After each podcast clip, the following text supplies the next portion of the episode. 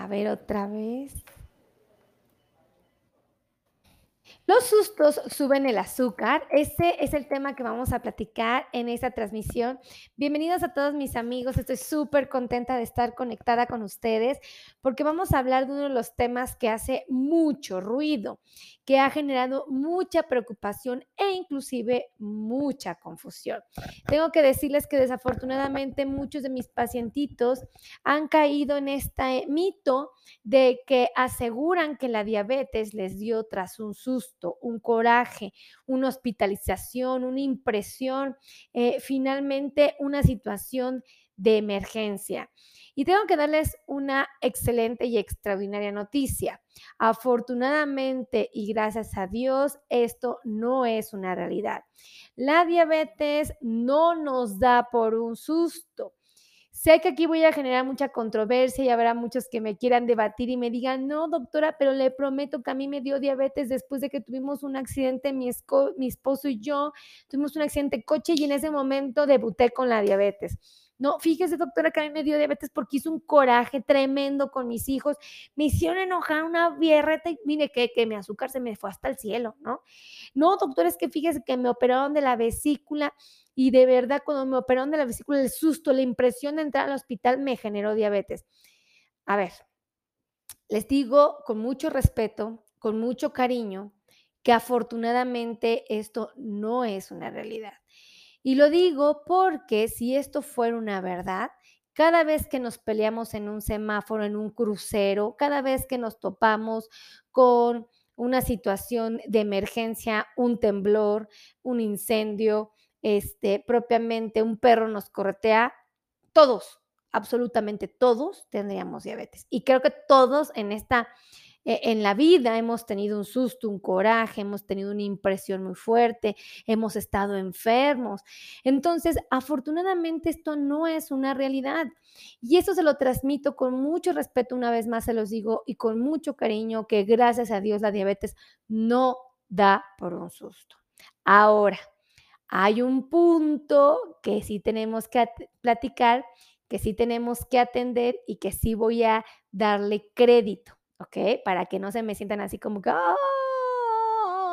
estoy sufriendo porque la doctora Meli me dijo esto. No, no, no. Déjenme decirles, mis queridos amigos, que eh, la diabetes es una enfermedad que se presenta porque evidentemente tenemos altos nuestros niveles de glucosa en la sangre, ¿verdad? Pero ¿por qué tenemos altos los niveles de glucosa? Porque o no tenemos la suficiente cantidad de insulina que es capaz de regularlos y bajarlos a valores normales, o la insulina que tenemos es muy deficiente, ¿verdad? No hace correctamente su trabajo. Bueno, tengo que decirles que cuando tenemos un susto, cuando tenemos un coraje, cuando tenemos una impresión, cuando nos hospitalizan, es verdad que podemos entrar en un estado de un mecanismo compensatorio donde el hígado suelta azúcar. Pero ojo, cuando nosotros no tenemos diabetes, el páncreas es el encargado de regular este exceso. Entonces, si ahorita yo voy caminando y un perro me ladra, sale de un zaguán aceleradísimo y me ladra, obviamente me va a asustar. Voy a correr de la mordida del perro, seguramente voy a salir corriendo como una chiva loca, ¿verdad? Bueno, pues, ¿qué va a suceder? Cuando el perro me asusta, me va a provocar como tal una descarga de adrenalina voy a empezar a liberar hormonas de estrés como el cortisol. Evidentemente estas hormonas van a provocar que el hígado suelte azúcar, pero así, en microsegundos. Y ese azúcar se va a meter así de veloz a mi músculo. Y entonces voy a correr y me voy a escapar de la mordida del perro. ¿Cómo fue que sucedió esto? Porque evidentemente lo que sucedió fue que tuve una descarga de hormonas de estrés. Pero si este susto lo vivo cada 15 días, porque el perro vive en mi cuadra y siempre me corretea cada vez que paso, pues obviamente mi cuerpo siempre va a tratar de regular esta condición. Pero si en algún momento eh, de la vida por alguna razón, porque soy muy gordito, porque como demasiado, porque no hago ejercicio, es muy probable que yo deje de producir esta insulina. Y entonces, la encargada de regular mis niveles de glucosa ante un coraje o un susto ya no va a poder atenderse. Y entonces mis niveles van a estar elevados. Ahora, voy a aclarar este punto. Tengo que ser muy clara y muy concreta, porque muchos me dicen, doctora, pero es que fíjese que mi mamá hizo un coraje bien fuerte con mi papá. O sea, yo los vi, estaba, mi mamá estaba trabada del coraje, doctora. Yo la vi súper mal, pálida, enojada, furiosa. Es más, ni me hablaba. Y yo me espanté mucho, doctora. Dije, no le voy a dar diabetes a mi mamá. Y entonces, pues le di un bolillo, ¿no? Porque ya sabemos que la, la leyenda dice que cuando tengas un coraje, un susto, cómete un bolillo pues se comió el bolillo mi mamá, doctora, y aún así no se le pasaba el coraje. El coraje está lo que hizo, pero fue entripado, doctora. Entonces yo me alarmo y pues dije, no, ¿sabes qué? No le voy a pasar algo a mi mamá por el coraje que acaba de hacer, la voy a llevar al doctor. Y entonces llegan con el doctor, la, paciente llega en un estado donde está hiperventilando, así, porque está furiosa, o sea, de verdad, hizo un coraje, pero de esos que pocas veces en la vida uno hace, ¿no? ¿Y qué creen que sucede? ¿Qué se imaginan? Pues el doctor obviamente le toma la presión arterial, la pesa, la mide, descubre que está gordita, descubre que la paciente no come bien, porque trabaja, porque anda del tingo al tango, anda, pero si enfriega mi pobre pacientita. Y dice, ay, doña Rosita, ¿usted está gordita? No, no come bien, ya vi, ay, sí, toma mucho refresco y come mucho pan y mucha tortilla. Ay, sí, doctor, es que me encanta el pan y la tortilla. Pero ¿qué pasó? Ay, pues hice un coraje tremendo con mi esposo. Ahora sí me sacó canas verdes, ahora sí me sacó canas verdes. ¿Y qué fue lo que sucedió? No, pues me quedé trabada, doctor, me quedé trabada. ¿Y qué pasó? Pues me comí un pan. Porque mi hija me dijo que me lo comiera para que no me fuera a dar diabetes. Pero véame aquí, aquí estoy porque mis hijos me trajeron. Ah, y le encuentran la presión alta. ¿No? Y entonces el doctor dice, ¿sabe qué? Estoy preocupado, le voy, a, le voy a medir su glucosa para ver cómo está. Le pica su dedito y encuentra el azúcar en 300, ¿no? Y dice, el doctor se queda así como desconcertado, como diciendo, ay, chis, ¿a poco doña Rosita será diabética? Voy a mandar a hacer estudios. Y entonces el doctor dice, mira, no está de más, hay que hacerle estudios a tu mamá, la veo gordita, ya tiene la presión alta, este, veo que no come bien, toma mucho refresco, come mucho pan, este, no está haciendo ejercicio, vamos a hacerle estudios complementarios para descartar que no tenga ningún problema. Pero ahí el doctor ya se puso como, como en alerta porque una glucosa de 300 en un hallazgo casual, pues te dice que la paciente ya tiene diabetes, ¿no? Y entonces le mandas a hacer los estudios de sangre y encuentras colesterol alto, triglicéridos altos, ácido úrico elevado, encuentras el azúcar, la glucosa en ayunas alta y le mandas a un estudio que se llama hemoglobina glicosilado y lo encuentras alto. Y pues ni modo, le tienes que decir al paciente, ¿sabe qué, doña Rosita? Me da mucha pena decírselo, pero usted tiene diabetes, ¿no? Y el paciente queda, bueno, angustiadísimo, súper preocupado, en una crisis total, porque dice, pero ¿cómo, doctor? Pero si yo estaba bien, yo no me sentía mal hasta el día del coraje y pues seguramente eso fue. La diabetes me dio por el coraje que hice con mi esposo. Ah, no, seguro eso fue. Y entonces, muchísima gente desde hace muchísimos años ha vinculado la diabetes con los corajes y los sustos.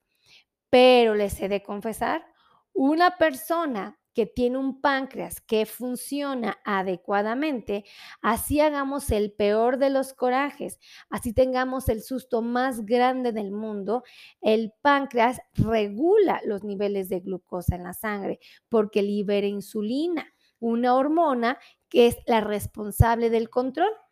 Entonces, si yo soy un pacientito que ya no tiene un páncreas funcional, es un páncreas que no produce la cantidad suficiente de insulina o la que produce no es adecuada, pues no va a haber quien regule mi coraje o mi susto y pues obviamente va a ser un hallazgo casual.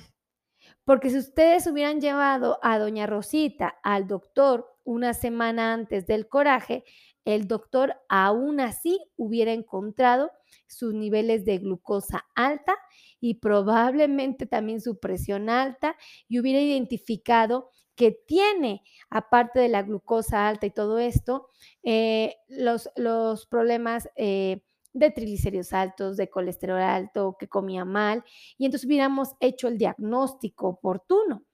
Pero desafortunadamente en nuestra cultura como hispanos y como latinos, no todos, pero algunos, prácticamente vamos al doctor después de una impresión muy fuerte, de un evento que nos generó mucho miedo, mucho temor, mucho coraje, rabia. Y ahí es donde se hacen los hallazgos. Otro ejemplo claro es cuando tenemos un accidente ¿no? Vamos en el coche, chocamos por alguna razón, llegan las ambulancias, nos llevan, nos trasladan, nos hacen placas de rayos X, nos hacen placas de cuello, de tórax, de todo lado. Ah, no, pues no, no les pasó nada, gracias a Dios, qué bueno, están muy bien, pero vamos a hacer estudios por cualquier cosa. Le hacen estudios al paciente y ¡zas! Encuentran el azúcar en 500, ¿no? Y entonces dicen, ah, es que a mí me dio la diabetes porque este, eh, tuve el accidente del coche no, amigos, gracias a Dios esto no es una realidad porque entonces cada paciente que tenga accidentes de coche tendría diabetes y gracias a Dios eso no sucede. Entonces uno dice, ay, qué alivio, ¿no? Qué alivio este, que esté pasando esto. ¿Por qué? Porque entonces quiere decir que la diabetes no da por un susto y un coraje, porque es algo que no podemos evitar, ¿verdad? Ni los sustos ni los corajes es algo que podamos evitar. Van a estar presentes en nuestro día a día y no lo vamos a poder negar. Pero sí les tengo que decir que cuando tengan un coraje o un susto, se les podría subir ligeramente los niveles de glucosa. Gracias. ¿Quién me regaló? ¡Ah! José García nos regaló 200 estrellas, mis pacientitos hermosos. ¡Ah! Un beso, José. José nos regaló 200 estrellas. José nos regaló 200 estrellas. Sí, un beso a José. Gracias, José, por las benditas 200 estrellas. Que Dios las multiplique en tu hogar, con tu familia, con tus hijos, con todo, todo, todo tu entorno, con tu red de apoyo. Muchísimas gracias. Que Dios las multiplique, de verdad. Las valoro mucho, de verdad es muy bonito recibirlas. Me siento muy agradecida. Es bien bonito, amigos. Fíjense que es bonito estas muestras de cariño. Eh, más que una condición económica, y se los digo con mucho cariño y con mucho respeto, es como un, como un tributo de que dicen, me gusta tu trabajo. Híjole, gracias, de verdad que Diosito las multiplique de verdad en tu hogar o en tu hogar muchísimo, muchísimo. Fíjense qué tan interesante es esto de los sustos, ¿no? Ahora, quiero que sepan una cosa y que la tengan muy presentes, amigos, ¿ok? Recordemos que solamente el hecho de ser hispanos, de ser latinos, tenemos un riesgo muy alto de presentar diabetes en los próximos años. No solamente nuestra carga genética es una condición o un factor de riesgo, también vamos a ser más proclives para tener diabetes cuando somos pacientes que no hacemos ejercicio. ¿Por qué? Porque cuando hacemos ejercicio, las compuertas de las células se abren para que la glucosa que está en la sangre se pase y obviamente esa se convierte en energía y no se acumula en la sangre. La gran mayoría de los hispanos y latinos no tenemos este buen hábito de hacer ejercicio. Ahora, otro factor de riesgo importantísimo, el sobrepeso o la obesidad. Cuando un paciente tiene sobrepeso y obesidad, significa que come mucho y obviamente está gordito. Esto significa que el paciente tiene picos de glucosa, pero su cuerpo muy sabio sabe que estos picos son peligrosos y como él todavía no tiene diabetes, el paciente puede liberar grandes cantidades de insulina para bajar sus niveles de azúcar y que él no debute con diabetes. Pero esta insulina, todos sabemos que es una hormona que construye tejido graso. Entonces, si yo me como una comida propiamente, ahora sí, ¿no? Muy cargada en carbohidratos y grasas, voy a requerir una gran cantidad de insulina. Y esta insulina va a hacer que esa comida que yo me comí se convierta en un principio en energía y el resto, que fue muchísimo que me comí de más, se va a convertir en grasa. ¿Por qué? Porque esta hormona permanece más tiempo en el torrente, más tiempo en el cuerpo y obviamente va a tener más tiempo para construir. Entonces, una persona, gracias mi querida Vero, un beso a Vero Margarita Mesa que nos acaba de regalar 75 estrellas. Oh my God, un beso. Vero nos regaló 75 estrellas, Vero nos regaló 75 estrellas, sí. Un beso a Vero, de verdad, muchísimas gracias. Que Dios bendiga tu hogar y bendiga esas estrellas que nos acabas de compartir, que las multiplique también en tu hogar, de verdad. Muchísimas, muchísimas gracias, Vero. Las valoro mucho, de verdad. Gracias, gracias. Pero fíjense qué interesante es esto, ¿no? Eh, el hecho de que el paciente, ¿en qué estaba? Me estoy echando chisme bien a gusto y de repente me voy. ¿Qué estaba platicándoles? Ah, sí, de que un paciente que esté gordito significa que tuvo que comer grandes cantidades de grasas y de azúcar. Pero para poder controlar todo este tiempo y que la diabetes no esté presente aún estando gorditos, el cuerpo liberó grandes cantidades de insulina. Y déjenme decirles algo. Eh, la grasa no solamente se almacena en el, estómago, ¿no? Nos ponemos gorditos, panzoncitos. No solo se almacena en, las, en, los brazos, no solo se almacena en los cachetotes, que miren mis cachetotes los míos, ¿no? Por ejemplo, a mí se me almacena mucho en los cachetes, ¿no? este, no solo se almacena en los muslos, en, en las pompis, en la papadita. No, la grasa también puede envolver al hígado, ¿ok? Y si el hígado se encuentra envuelto de grasa, a eso le llamamos hígado graso. Y cuando un paciente tiene hígado graso, tiene sobrepeso, tiene obesidad y tiene antecedentes familiares de, em, diabetes, es un paciente que tiene una posibilidad altísima de presentar la diabetes en los próximos años, y empieza a tener una condición que se llama resistencia a la insulina, donde la hormona sale, la hormona quiere bajar sus niveles de glucosa, pero hay una resistencia inusual y entonces hay que producir más insulina para conseguir el objetivo, que es bajar los niveles de glucosa. Y el problema de que haya grandes cantidades de insulina, una, se construye grasa y dos, evidentemente es que se nos va a acabar la insulina. Yo les digo a todos mis pacientes, quiero que tomen en cuenta que el páncreas es un órgano muy similar a un tanque de gasolina. Ya les va el ejemplo más claro. Compartan, compartan, compartan, compartan, compartan, amigos. Acuérdense que les estoy compartiendo información bien valiosa que viene así en un montononal de libros. Así es que compartan, compartan. Fíjense, ahí les va el ejemplo de la diabetes. ¿eh? Fíjense, ahí les va, ahí les va. Quiero que se imaginen que ustedes son un coche ¿ok? Y que ustedes tienen que llegar, tienen que hacer un recorrido de 100 kilómetros. 100 kilómetros son 100 años de vida. Cuando nosotros nacemos, nos dan ese coche y nos dicen, oye, aquí tienes y gasolina para estos 100 kilómetros, ¿ok? Pero como tú eres hispano, tú eres latino, eres mexicano, ¿qué crees? Que desafortunadamente los coches que les entregamos a ustedes no tienen el tanque lleno, nada más traen el 80% de gasolina, o sea, el tanque está al 80%. Vas a recorrer esos 100 kilómetros, ¿ok? Y uno dice, bueno, sí te alcanzan, sí te alcanzan, pero pues ya dala tranquila, ¿vale? Para que llegues a tu destino con los 100 kilómetros recorridos con tu 80% de gasolina del tanque. Ok, pero ahí va, ¿qué es lo que pasa con nosotros, con los latinos, específicamente con los mexicanos? Que comemos mal, nos damos a la tarea de comer mucho pan, mucha tortilla, tomamos refrescos, nos encantan las golosinas, nos encantan los antojitos llenos de carbohidratos fritos, capeados o empanizados.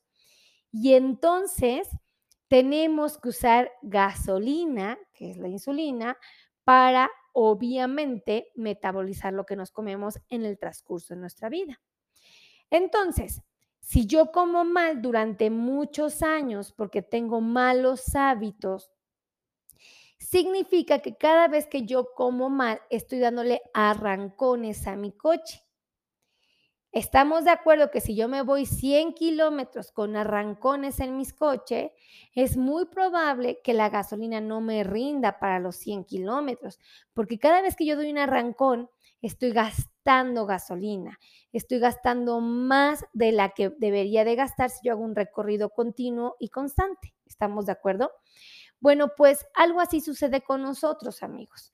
Cuando tenemos diabetes es porque estuvimos sometiendo a nuestro cuerpo a diferentes arrancones en el transcurso de nuestra vida.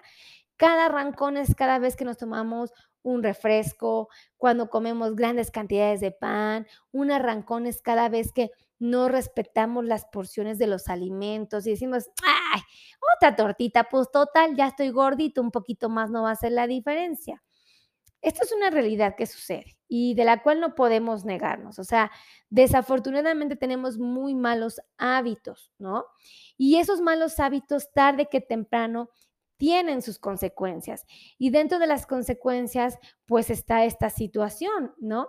El hecho de que evidentemente una, una mala alimentación hace que estemos dándonos arrancones y esos arrancones van a terminar gastando nuestra gasolina, nuestra insulina. Entonces yo tenía que recorrer 100 años de vida con esta gasolina, tal vez a los 60 años me quede sin gasolina. Y allí es cuando debutamos con diabetes. ¿Por qué? Porque tengo que seguir mi camino, todavía me quedan 40 años más de vida, pero ya no tengo gasolina, ¿qué voy a hacer? ¿No? Y aquí es donde los doctores intervenimos y decimos, ¿qué cree? Ya se quedó sin gasolina, ya tiene diabetes, ¿no? Y hay que hacer una estrategia, tiene que aprender a comer saludablemente para que su azúcar no se le suba y tenemos que buscar la manera de hacer que lo que usted coma se convierta en energía. Y la única manera en que lo podemos hacer es, una, o obligamos a su páncreas a que libere lo último de reserva que le quedó de insulina, o le mando eh, insulinas ya inyectadas que sustituyan aquella que usted ya no tiene. Entonces, quiero que esto quede así muy, muy claro porque de esta manera vamos a poder saber con certeza y con la confianza de que un tratamiento para un paciente que tiene diabetes es una herramienta muy valiosa para ayudarnos a controlar la enfermedad. Porque si yo todavía me quedan 40 años más de vida y a mí me están poniendo insulina todos los días, voy a poder llegar a mis 100 años de vida sin mayor problema. Si yo todavía tengo un poquito de insulina que está ahí resguardada en el fondo del tanque de la gasolina, de gasolina pues si me dan pastillas para diabetes me van a poder ayudar a sacar lo último y en algún momento las pastillas ya no van a poder sacar la insulina que tengo resguardada y voy a tener que inyectarme la insulina. Pero ojo, no quiero que por ningún motivo confundan esto y digan, ah, entonces la insulina se ocupa ya en las etapas finales de la diabetes. Esto es una total mentira, amigos. La insulina no se ocupa en una etapa final de la diabetes. La insulina se ocupa cuando queremos que los niveles de glucosa del paciente bajen a valores completamente normales, ¿ok? Eso tiene que quedar muy claro. Tenemos que ser muy conscientes de esto porque tenemos que ser responsables y obviamente buscar la manera de preservar nuestra salud.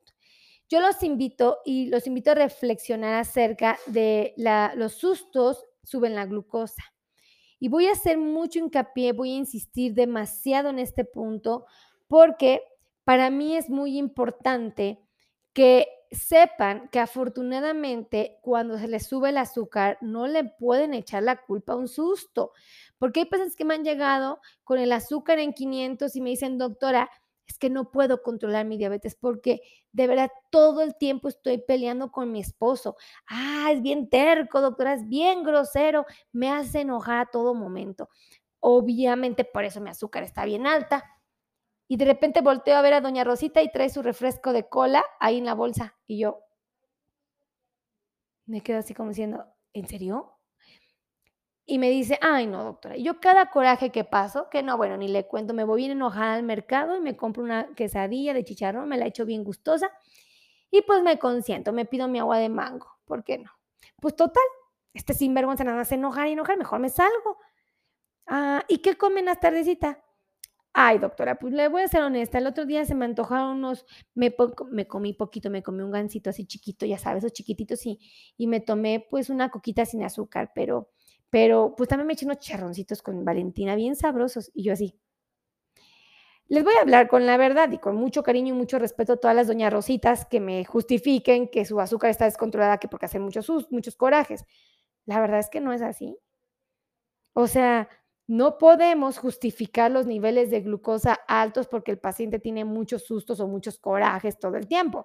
O sea, realmente su azúcar está alta porque el paciente no hace una dieta, porque el paciente no está usando los medicamentos indicados o las cantidades de insulina que se está aplicando no son las adecuadas. Probablemente el tratamiento que está usando el paciente se lo ajustaron hace cinco años, cuando doña Rosita estaba trabajando, cuando doña Rosita eh, iba por los nietos a la escuela, cuando doña Rosita pues andaba en friega. Y ahorita en pandemia, doña Rosita afortunadamente pudo resguardarse porque le dijeron que por su seguridad no se exponga a, a enfermarse, ¿no? Entonces decide mejor doña Rosita guardarse en su casa y obviamente pues puede estar a gusto, tal vez está pues viendo su tele, está cocinando, pero ya no sale a las friegas que antes aventaba de ir al centro, a caminar y correr y luego regresar y por los nietos y luego irse a trabajar y andar haciendo sus cobros, sus compras, su súper, porque ya hay quien le hace el súper y hay quien le ayuda a hacer este tipo de cosas. Entonces, eso se los platico porque lo que yo pretendo es que no confundamos una cosa con la otra y no justifiquemos el por qué están nuestros niveles de glucosa alta.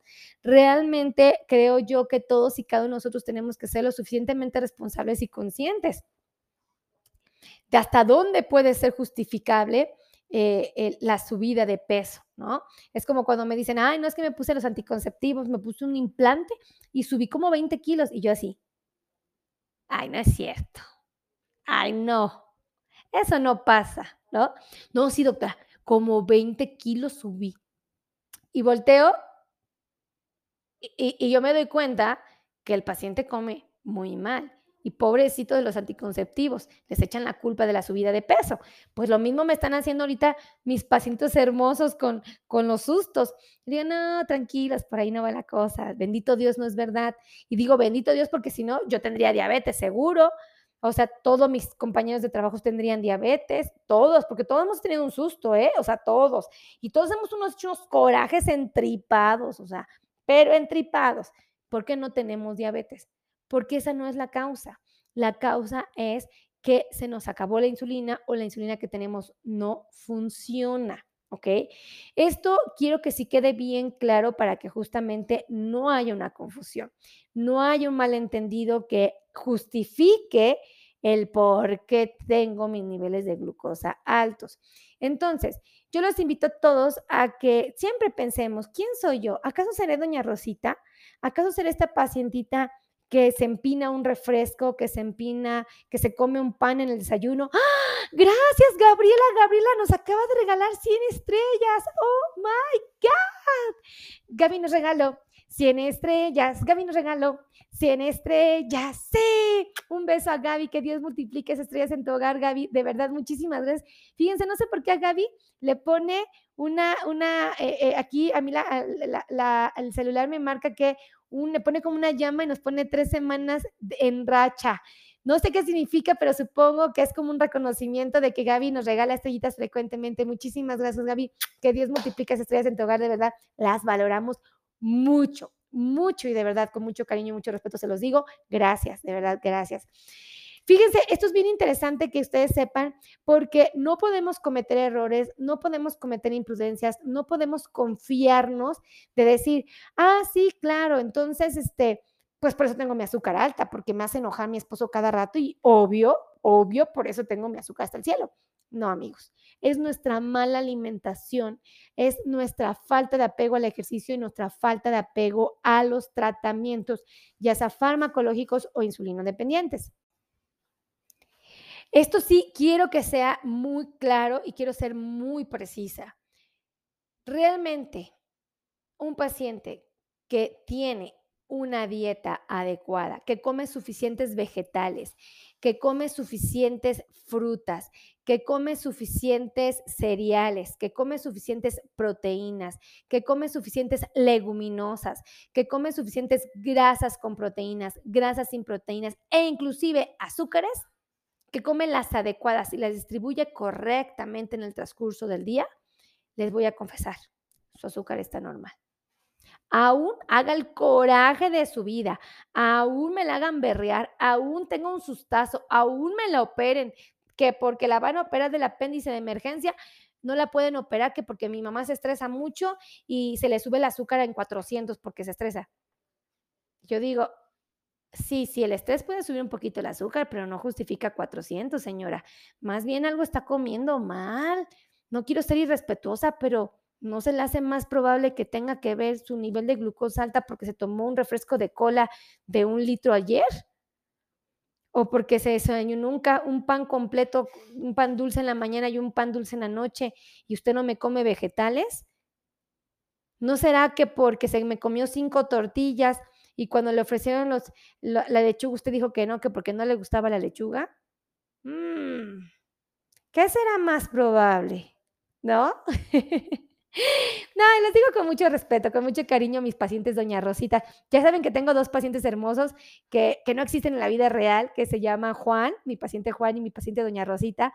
Juan es este paciente intrépido, este que come mal, que, que realmente eh, eh, se justifica del todo del por qué tiene su azúcar alta, si él se cuida mucho, ¿no? Este, y mi paciente doña Rosita, que también siempre hace travesuras y que, y que ella dice que no, que no come mucho. ¿Y qué creen? Les voy a confesar algo, algo que sí les tengo que confesar y con mucho cariño. Hay muchos de mis pacientes que no comen mucho. Es más, les puedo decir que casi ni comen y tienen su azúcar hasta el cielo. Y yo digo, pero ¿por qué si no comen tienen el azúcar tan alta? O sea, yo no entiendo por qué tienen una hemoglobina glicosilada de 10 cuando pues ni desayuna mi paciente, casi ni come y menos cena.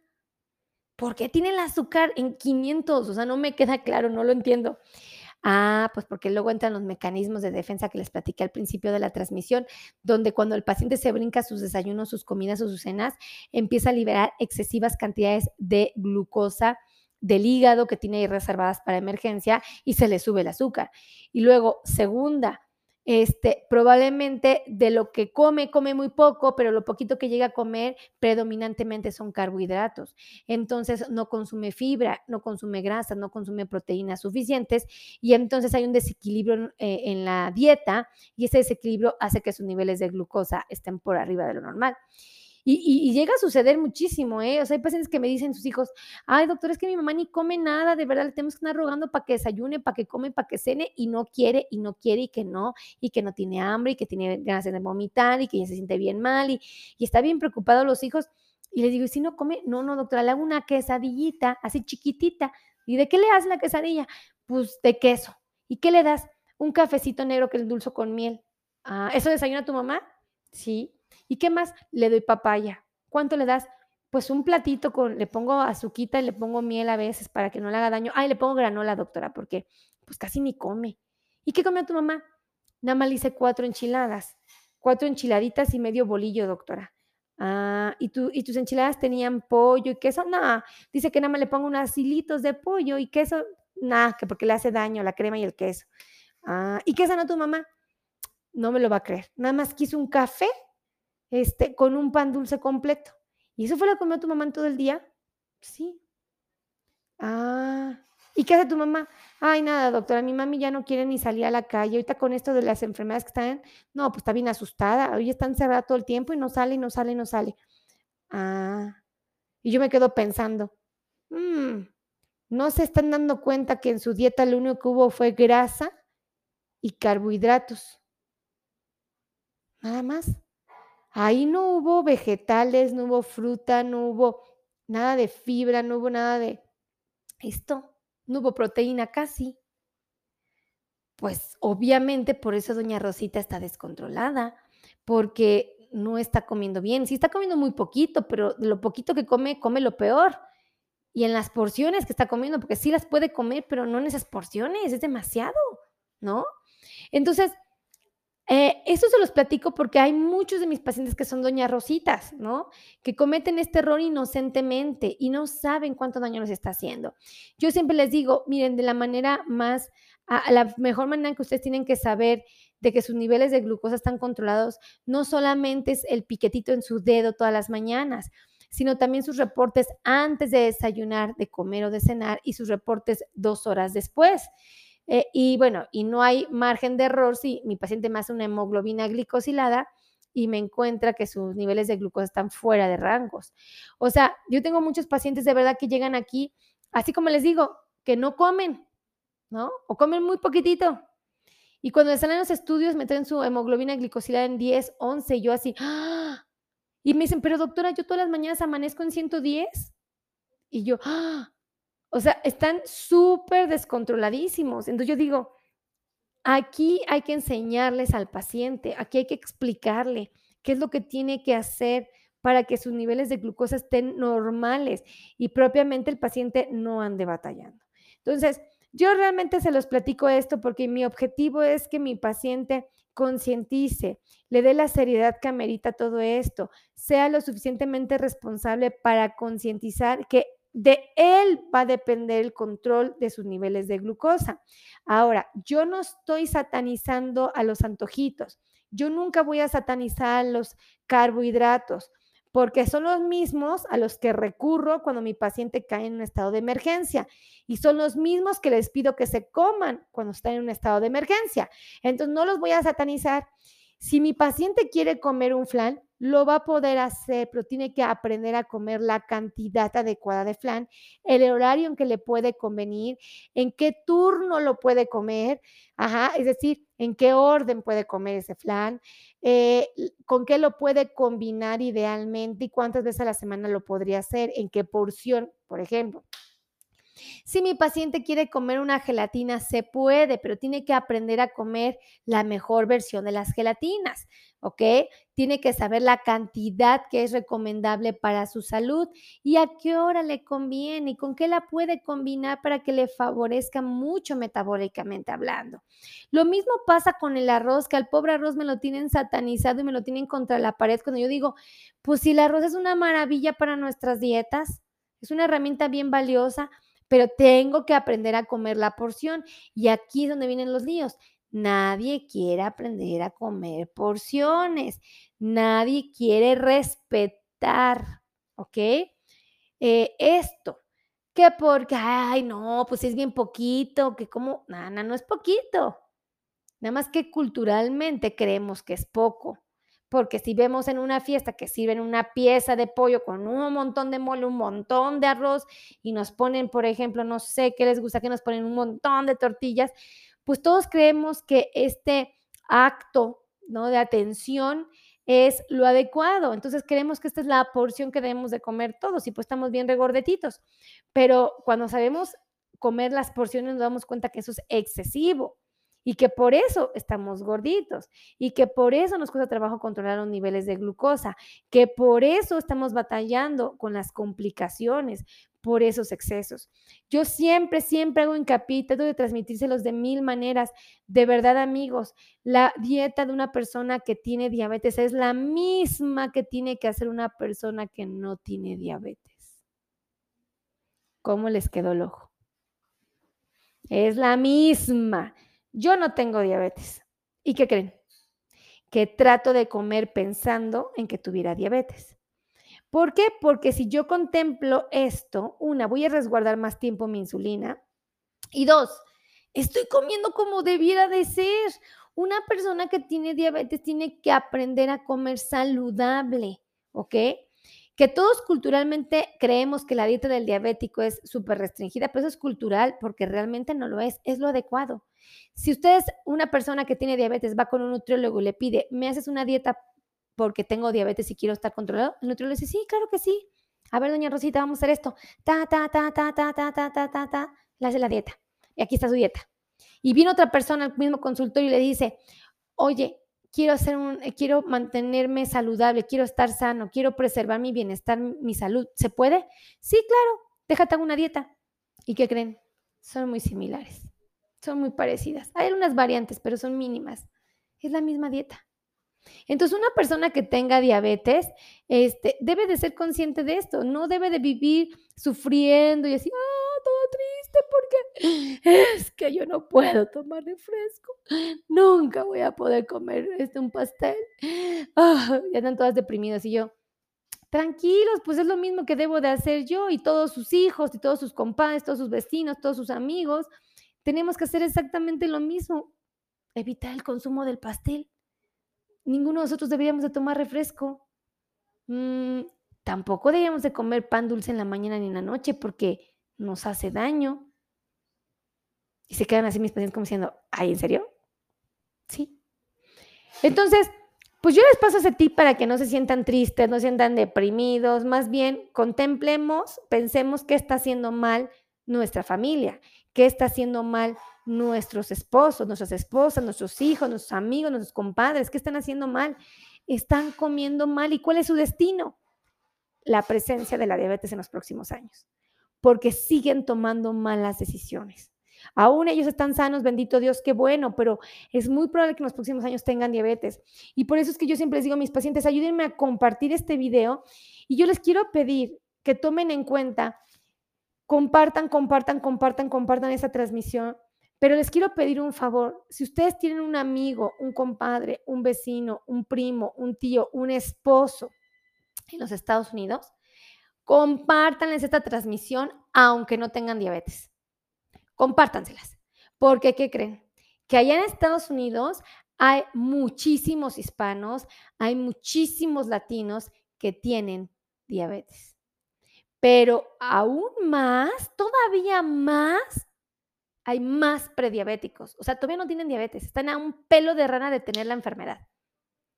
Y hay muchísimos que tienen sobrepeso y obesidad, que en las próximas meses o años van a tener prediabetes. Entonces, a mí me preocupan mucho mis hispanos y mis latinos allá porque, ¿qué creen? Allá todavía se nos facilita más el consumo de los alimentos de baja calidad nutricional. La comida rápida es frecuente, las bebidas llenas de azúcar son súper comunes, las golosinas y los postres ni se digan.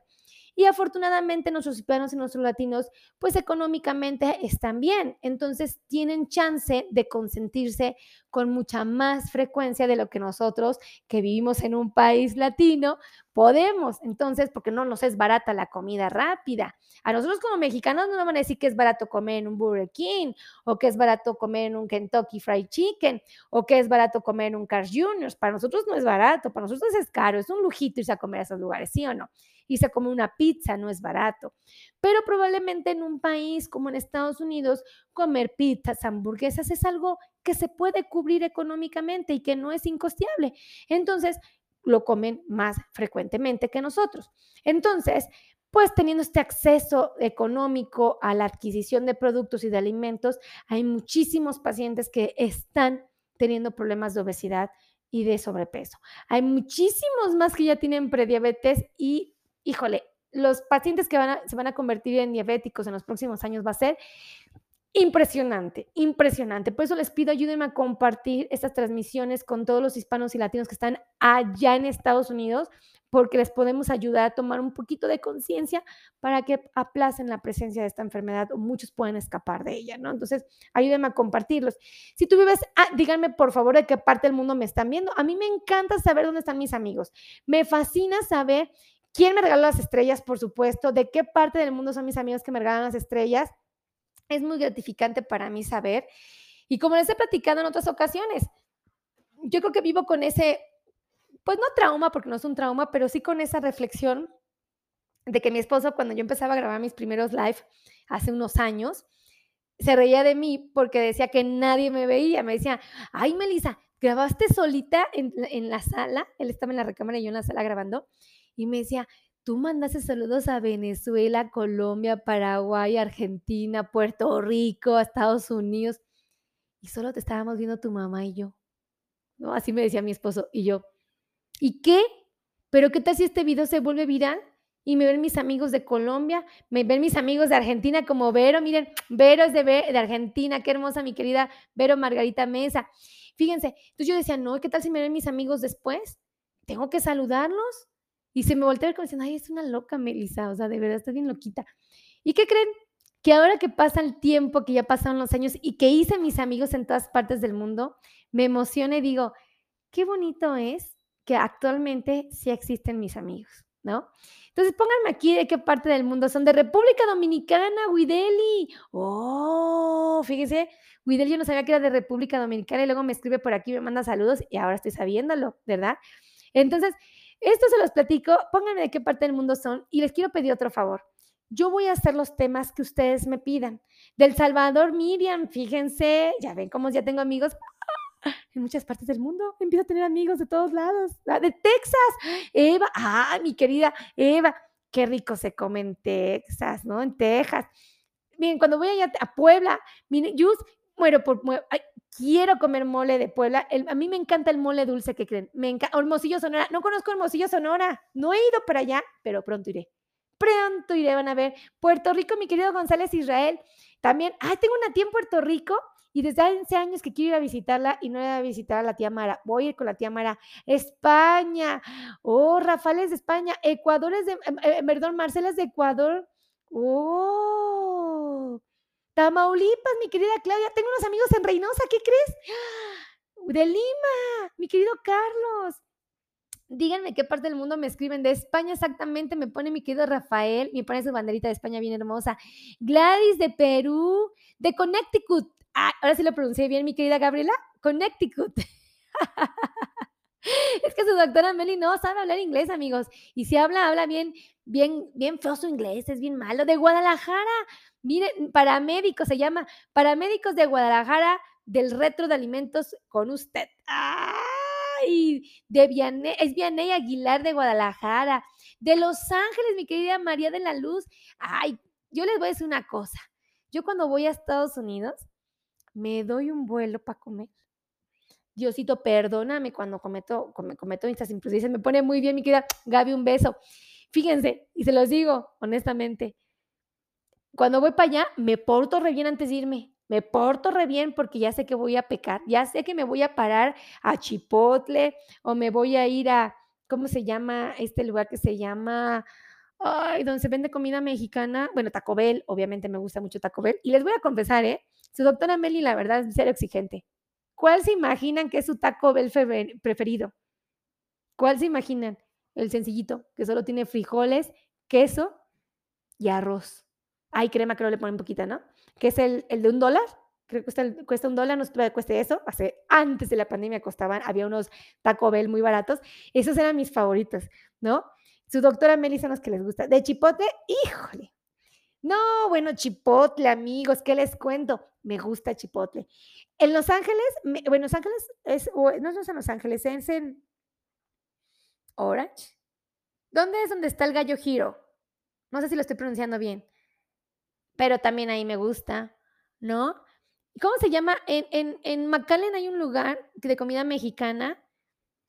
Ay, ¿cómo se llama? Mi esposo me regañaría porque él sí se le sabe bien los nombres, porque, ah, ya saben que mi esposo, si algo tienes buen colmillo, entonces le encanta comer. Ay, hay, un hay una comida ya mexicana que también me gusta. Hay varias cosas bien sabrosas, amigos. Cuando voy para allá, sí me consiento. Les voy a confesar que hay épocas en las que me cuido mucho, ¿eh? Que me porto re bien y de repente digo, bueno, me voy a echar una, una hamburguesita de estas de Jack in the Box, se llama. Y la otra, ¿cómo se llama? Diría mi esposo, de la Whataburger. ¿Cómo se llama? Whataburger, ¿es correcto? De, de Huntington Park. Ah, Guadalupe Rochas de Huntington, ¿lo pronuncié bien? Corríjanme, yo no tengo problemas. Dice, muy rico el de frijolitos, ¿verdad, Gabriela? ¿Verdad que es bien rico? A estos tacos de frijoles. Yo imagino que te refieres a los de. ¿A cuáles? ¿A cuáles te refieres? A los de Ah, miren, eh, In and Out. Las hamburguesas de In and Out, amigos. Ay, sí me gustan. Ya me quiero ir para allá. Ya me voy para allá. Ya me voy para allá. Bueno, les confesar que hasta el Panda Express de allá es bien rico. Es bien rico el Panda Express de Estados Unidos. Sabe un poquito más sabroso que el de aquí de México. Y sabe también, también, ¿saben cuál? Me he sorprendido mucho con el Kentucky Fried Chicken. Aquí en México es rico, pero allá en Estados Unidos piezas, todas esas de pollo así gigantes. Yo sí, cálmense, cálmense, pues yo no como tanto, ¿no? Este, se los confieso. Cambia mucho el sabor de la comida, ¿eh? Mucho, mucho, mucho. Y no sé a qué se deba. No sé si allá se pueden dar el vuelo de darnos gustito y, darnos, ofrecernos un poquito más de, de harinas refinadas. No sé qué, no, qué sucede, pero sí está rico. Yo, ¿saben qué? ¿Saben qué hago? Cuando ya sé que me porté mal, que ya comí muy mal, me paro en el Costco y me llevo mis ensaladeras, sí les he platicado, ¿no? Que me llevo mis ensaladeras, estas de, acero, ¿no? Y me llevo un tenedor, una abrelatas y de verdad he llegado al punto que como yo no sé comer allá, pues yo pues no vivo allá, entonces pues yo no sé dónde comer saludable. Y aunque luego, eh, o sea, yo digo, ah, pues es saludable, pues no es como, como para mí fácil, ¿no? Una carta americana, porque aunque haya lugares donde haya ensaladas y haya cosas muy ricas, muy saludables, yo no las conozco, o sea, no sé pedir. Yo como alguien que viene de otro país y viene a México y, y pues dices que yo nada más veo tacos en todos lados y uno dice, no, no, nada más hay tacos, hay quesadillas, hay este, tacos dorados, hay enchiladas, hay pambazos, hay tlacoyos, hay este, guisados, pero pues uno que no conoce la comida, pues termina pidiendo tacos siempre, porque es lo único que conocemos, ¿no? Pues a mí me pasa lo mismo allá en Estados Unidos, yo no sé comer. Entonces, eh, luego pues digo, ay, mi amor, ya comimos bien mal, ¿sabes qué? Bájate al Costco y vamos a comprarnos una ensalada. Y nos compramos una ensalada, tazas gigantes, la ponemos, compramos un pollo de esos este, em, de Costco, lo deshebramos y, y, ya nos preparamos sus ensaladas. Ay, qué ricas saben nuestras ensaladas con pollo, ¿no? Y ya digo, ay, ya, por lo menos come muchos vegetales, ¿no? Y fíjense que me ha llamado mucha atención que luego cuando vamos allá en Costco, pues les llama la atención, yo creo que a, la gente que vive allá, y nos voltea a ver y hasta nos han dicho, oh, muy bien, bien hecho, o sea, qué bueno que coman así, porque nos ven con nuestro plato de ensaladas, nuestra ensalada de Costco, nuestro pollito, lo deshebramos, lo preparamos, lo revolvemos bien y nos lo comemos, ¿no?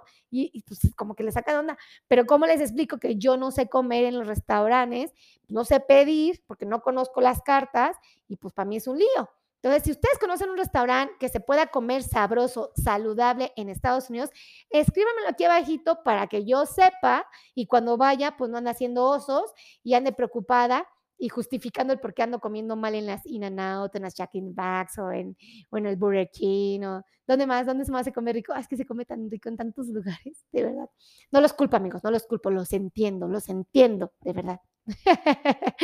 los quiero mucho a todos, gracias a los que nos regalaron estrellas, gracias a mi querida Gabriela, Gabriela por las 100 estrellas, gracias a mi querida Verónica Margarita Mesa por las 75 estrellas. Y a mi querido José García, de verdad, gracias que nos escribió de Los Ángeles, California. Fíjense de Los Ángeles, California, mi querido José García, gracias, de verdad, bendito Dios, que ustedes son tan compartidos, tan amables con los creadores de contenido. De verdad es muy bonito y es muy gratificante. De verdad se los digo con mucho cariño con mucho respeto. Muchísimas gracias.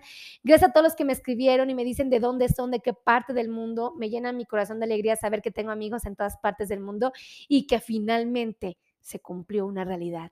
¿No? Se volvió, más bien se volvió una realidad el hecho de tener amigos en muchas partes del mundo, ¿no? Y que ya no soy objeto de burla. Un beso a Rafael Rodríguez García, de verdad. Y se los digo de verdad con, mucho, mucho, mucho, eh, con mucha honestidad. Gracias por, por verme de Monterrey, de verdad, mi querida Ana.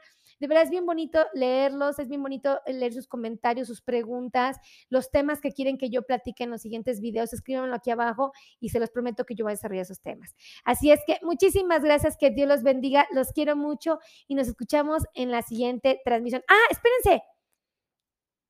Compártanme, ¿va? Compartan, compartan, compartan. Los quiero. Adiós.